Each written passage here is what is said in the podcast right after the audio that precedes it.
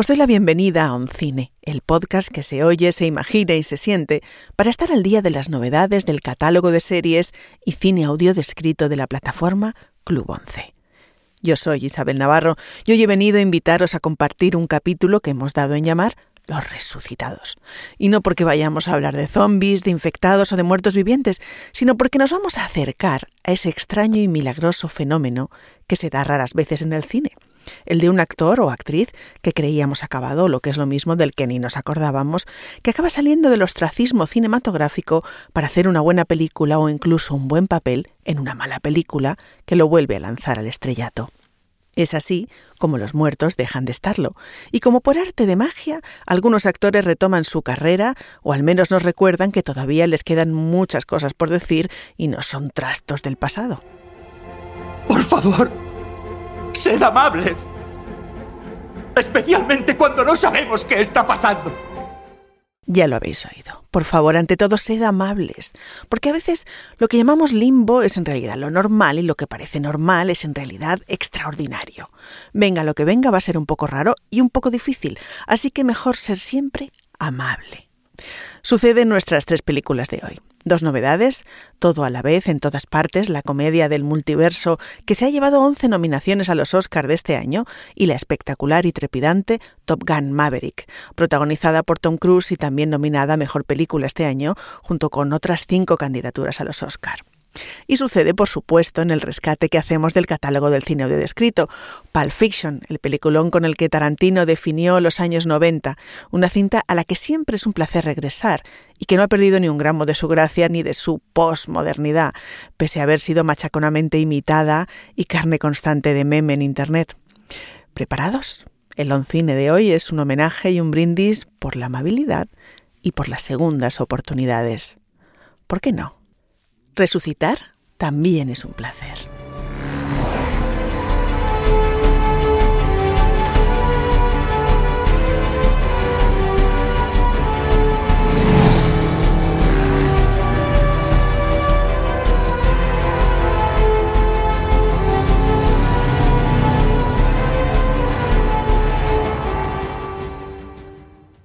Con Top Gun Maverick asistimos a varios regresos inesperados. El primero que resucitó con esta película fue el malherido cine como lugar físico. Tom Cruise, que además de ser el protagonista absoluto de esta secuela de su éxito de los 80 es su productor, se negó a que la película tuviera vínculos con las plataformas y pidió que se añadiera en los anuncios, solo en cines. Y milagro. La gente fue al cine en masa, superó a Los Vengadores y se convirtió en la película más vista de 2022, resucitando también el cine como espectáculo con toda la acción, emoción y épica que el género requiere. Lo segundo que resucitó fue el propio Top Gun, ya que Maverick es una secuela que llega 25 años después de la original y en gran parte está construida a base de nostalgia y repetición. Resucita también el enfrentamiento geoestratégico con Rusia, ya que la primera se rodó en plena Guerra Fría y la segunda cuando con la ayuda de Putin todo se está calentando de nuevo. Sabemos que el enemigo es Rusia, aunque no se diga, ya que para evitar suspicacias al enemigo nunca se le identifica, pero vamos, más ruso no puede ser. Y por último, el guion de Maverick hace algo maravilloso, y es recuperar al personaje de Iceman, el gran rival de Tom Cruise en la primera película, tan buen piloto como él, pero calculador y frío como el hielo, todo lo contrario que el intuitivo, impulsivo e indisciplinado Maverick. La Marina necesita a Maverick. El chico necesita a Maverick. Por eso luché por ti. Por eso sigues aquí.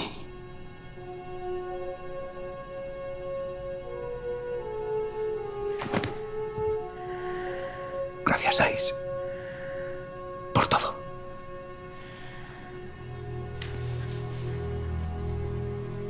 Una última cosa. ¿Quién es mejor piloto? ¿Tú o yo? Iba genial. No lo estropees. El personaje de Iceman en la película de 1986 dirigida por Tony Scott estaba interpretado por uno de los actores de moda en aquella época, Val Kilmer, que hizo también en esos años de Jim Morrison en el biopic de los Doors. Pero a partir de los 2000 su carrera entró en decadencia, y lo que es mucho peor, en 2015 fue diagnosticado con cáncer de garganta y por culpa de las traqueotomías y la quimio perdió la voz.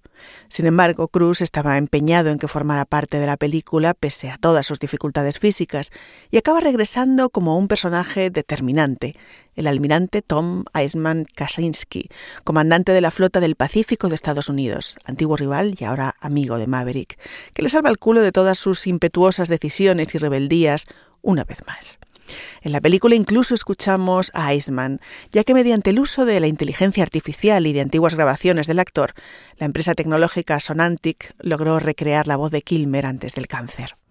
¿Cuánto llevas aquí? Compré este local hará unos tres años. ¿Tres años? Sí. No mucho después de que a ti te mandaran al desierto por cabrear a aquel otro almirante. ¿Y hace tres años de eso? Debes de estar en un buen lío. Es imposible que estés aquí voluntariamente. Ya lo arreglarás. No, creo que... Se acabó. Venga ya, Pete. Llevas diciendo eso desde que te conozco. Lo dijiste cuando te trincaron por llevarme en aquel F-18. Y lo siguiente que supe fue que te ibas a Bosnia. Y luego a Irak. Las dos veces. Cuando te metes en líos, Iceman hace una llamada y vuelves al aire. La película arranca cuando Pete Maverick Mitchell, o sea, Tom Cruise, es enviado de nuevo a la escuela de élite de aviadores Top Gun, no en calidad de joven aspirante, obviamente, sino como instructor. Hombre de acción, el regreso supone además un castigo, al ser el preludio de su anunciada decadencia. En cualquier caso, no tiene más remedio que ponerse a dar clase a los mejores pilotos jóvenes para prepararles para una peligrosa misión casi suicida, ya que el objetivo es un laboratorio de uranio en el que se pretenden fabricar bombas nucleares. Maverick deberá vérselas con sus alumnos, que lo llaman abuelo, y con un superior, John Hamm, el protagonista de Mad Men, que por supuesto le tiene manía. Todo un comeback al que solo le falta Kelly McGillis, a la que han preferido no incluir en la película por ser demasiado mayor. Aunque eso mejor lo dejamos para otro día.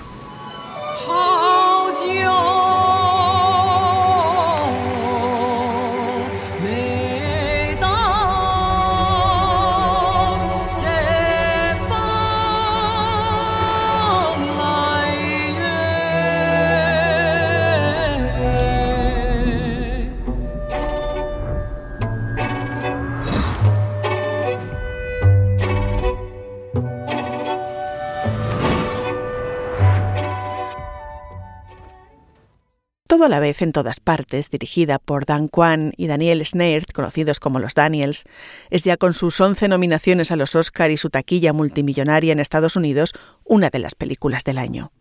Pero es importante hacer una advertencia al espectador.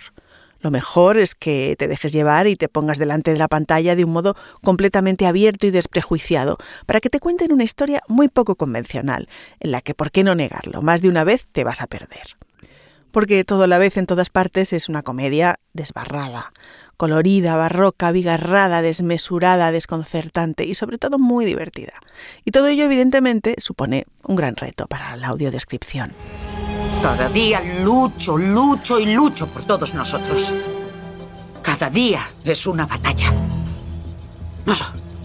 Pero a tu padre no parece preocuparle cómo están las cosas. Intento que nuestras vidas sean más fáciles. Pero tu padre... A veces me pregunto cómo habría sobrevivido sin mí. Su protagonista, interpretada maravillosamente por Michelle Yeoh, es Evelyn Wang, la dueña de una lavandería china en algún pueblo residencial de California, a la que encontramos al borde de un ataque de nervios porque, como el título indica, no puede llegar a todo a la vez en todas partes. Su negocio se enfrenta a una inspección de Hacienda, al mismo tiempo que su padre semidependiente e inflexible llega de viaje de China, su hija lesbiana quiere presentar a su novia a la familia, esa noche hacen una fiesta de Año Nuevo y por si fuera poco, su matrimonio se está yendo al garete por el desagüe de la cotidianidad y los problemas económicos. Y es aquí donde llega el siguiente resucitado de este podcast, ya que el marido de Evelyn es interpretado por Ke Hui Kwan, un actor de origen vietnamita, a quien recordamos como el niño de Indiana Jones y el Templo Maldito, o el friki de los gadgets al que llamaban Data en los Goonies. Tras aquellos papeles, poco más pudo hacer como actor, así que desde 1998 hasta 2018 trabajó como asistente de dirección y coordinador de escenas de acción, ya que también es especialista en taekwondo. No puedo hablar ahora.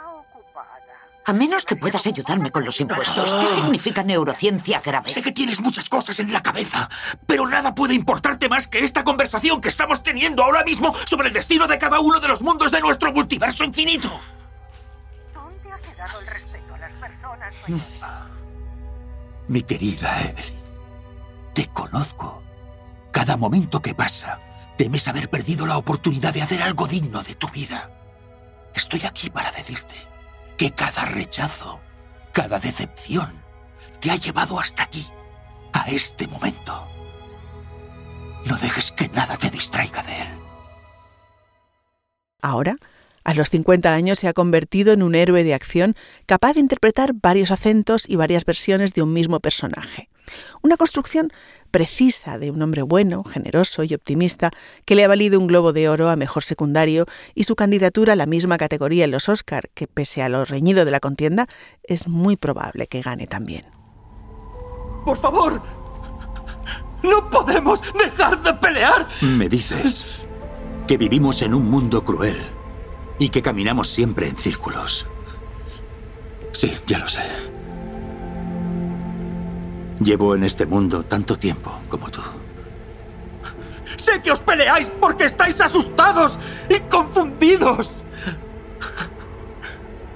Yo también lo estoy. Nunca. Nunca sé qué está pasando. Pero por algún motivo siento que todo es culpa mía. Cuando decido ver el lado positivo de las cosas, no estoy siendo inocente. Es estratégico, innecesario. Así aprendí a sobrevivir a cualquier cosa. No sé cómo, pero... Lo único que sé es que hay que ser amables. Al igual que su protagonista, la película salta continuamente de la realidad más gris y funcionarial al absoluto desquicie fantástico, en el que cualquier objeto utilizado en una acción absurda puede servirles para saltar de una dimensión a otra. Dimensiones donde Evelyn se enfrenta a todas las posibles mujeres que pudo ser y que sus decisiones y sus circunstancias no permitieron, desde una estrella de cine en China hasta una amante lesbiana con dedos de salchicha y de todas ellas adquiere sus conocimientos para enfrentarse a un gran mal con forma de bagel. Pero dentro de esa vorágine interdimensional, el hilo conductor que subyace a la película es tan simple y tan emocional como las relaciones entre madres e hijas y la frustración de haber llevado una vida centrada en complacer a los demás. Lo dicho, hay que verla sin prejuicios y con espíritu juguetón.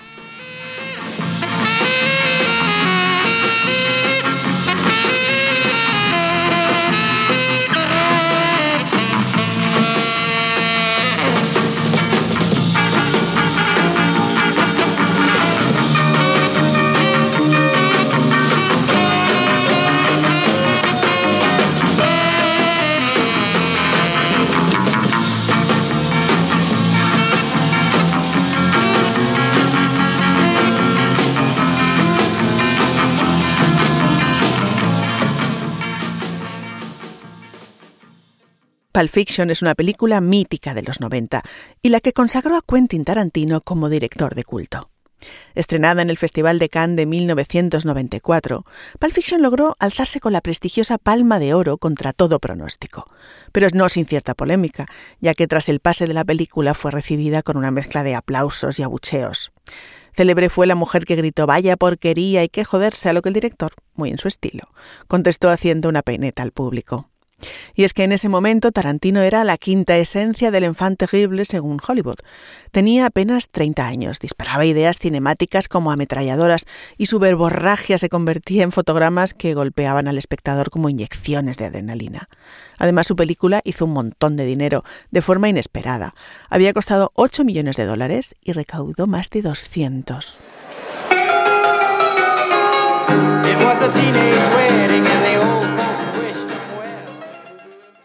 Tarantino ha demostrado en su filmografía que es todo un experto en volver a traer a la vida a actores cuyas carreras han naufragado en el olvido, y esta vez el resucitado fue John Travolta. Desde entonces ha tenido una carrera irregular, pero cuando Tarantino se peleó con los productores para darle el papel de Vince, llevaba años desaparecido y solo era recordado de manera caricaturesca por sus papeles de Danny Zuko en Gris y de Tony Manero en Fiebre de Sábado Noche. Hoy resulta imposible pensar en Pulp Fiction sin el baile entre John Travolta y Uma Thurman. Ese mítico momento, tatuado en centenares de cuerpos, citado en decenas de obras y resignificado como uno de los instantes más poderosos del cine del siglo XX, que pudo haber tenido un rostro muy distinto, ya que los productores querían a Michael Madsen o a Danny DeLuise. Weinstein, que era el productor, no quería Travolta de ninguna manera pero él aceptó trabajar por 150 mil dólares, que aunque nos parezca mucho es una cifra muy baja para alguien de su trayectoria. Y además Tarantino le dio un ultimátum. Otra vuelta hace de Vincent o nadie. Y el tercer día resucitó, en un personaje, Vince, que anda chepado, lleva coleta, es adicto a la heroína y pese a ser un asesino, pasa más tiempo hablando de masajes en los pies, comida y batidos de 5 dólares que matando. Fue un masaje en los pies. Un masaje en los pies no es nada. Yo le masajeo los pies a mi madre. No, es tocar a la nueva esposa de Marcelus de una forma familiar. ¿Es tan, tan grave como comerle el coño? No. Pero es el mismo jodido juego. Oh, oh, oh, espera un poco. Comerle el coño a una zorra o masajearle los pies no es la misma jodida cosa. No lo es, pero es el mismo juego. Tampoco es el mismo jodido juego. Oye, tal vez tu método de masaje no sea como el mío, pero tocarle los pies a su mujer o darle lengüetazos en su sagrado agujero no es el mismo juego, ¿comprendes? No es la misma liga, ni siquiera es el mismo deporte. Un masaje en los pies no significa un carajo. Es conveniente recordar que Pulp Fiction está narrada en un orden no cronológico y cuenta tres historias entrelazadas. La primera de ellas sigue al asesino a sueldo Vincent Vega mientras se ocupa de cuidar a Mia Wallace, la joven mujer de su jefe. El boxeador Batch College, interpretado por Bruce Willis, es el protagonista de la segunda. Y finalmente la tercera historia concierne al compañero de Vincent, Jules, interpretado por un magnético Samuel L. Jackson. Las tres historias están relacionadas entre ellas para formar una intriga que ha sido descrita como una trama por episodios con acontecimientos circulares, pero más allá de la compleja estructura, ¿Cómo olvidar esos mordaces diálogos marca de la casa, sofisticados y dichos con la velocidad de una ametralladora? ¿O cómo olvidar su ultraviolencia, su estética pulp? Merece la pena volver a verla o atreverse a descubrirla, no olvidando que pese a lo sórdido y sangriento, todo está atravesado por una corriente continua de humor negro.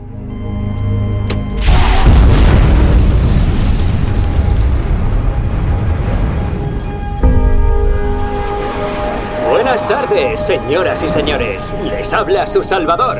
Abróchense los cinturones, vuelvan a colocar las mesitas plegadas y en posición vertical. Y prepárense para el aterrizaje.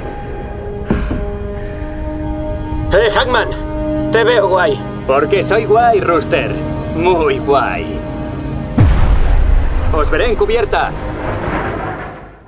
Como queremos que cine sea un espacio participativo y abierto, hoy contamos con la opinión de una persona afiliada que nos va a comentar sus impresiones sobre las novedades del Club 11. Hola, soy Luismi y quiero contaros eh, la película Todo la vez en todas partes.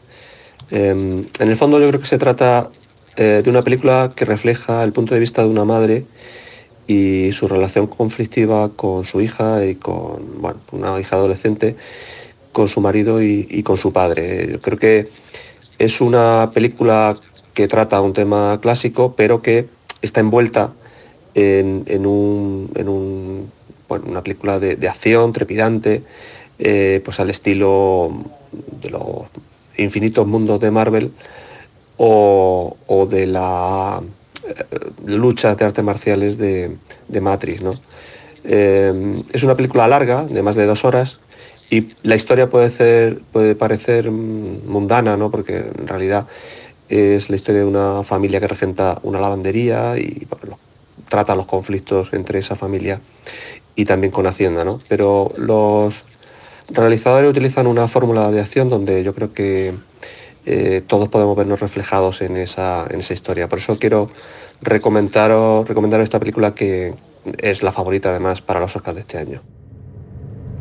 ¿Te gustaría tener un conejo de mascota? Quiero un perrito, papi. Y como a veces queremos gato, a veces perrito y a veces conejo, y no solo de dramas existenciales se alimenta nuestra alma cinéfila, y seguro que a veces os apetece probaros otras vidas, este mes el catálogo de Audesc trae otras novedades para todo tipo de paladares. Entre las novedades destaca Cinco Lobitos, una de las sorpresas del último cine español, una ópera prima dirigida por Alauda Ruiz de Azúa y protagonizada por Laia Costa, que recorre con precisión toda la coreografía sentimental de una madre hacia su niña recién nacida.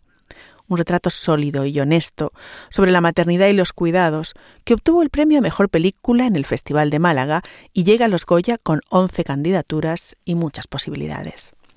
También tenemos en Audesque el film francés Un muelle en Normandía, dirigido por el escritor Emmanuel Carrère y protagonizado por Juliette Binoche, que interpreta a una periodista que se hace pasar por una limpiadora en un pueblo de Normandía para hacer un reportaje sobre la precariedad laboral. También tenemos Nora, de la directora vasca Lara Izaguirre, una película pequeña sobre una chica de 30 años que al morir su abuelo decide iniciar un viaje por la costa del País Vasco para llevar sus cenizas junto a las de su abuela encantadora y que nos decepcionará.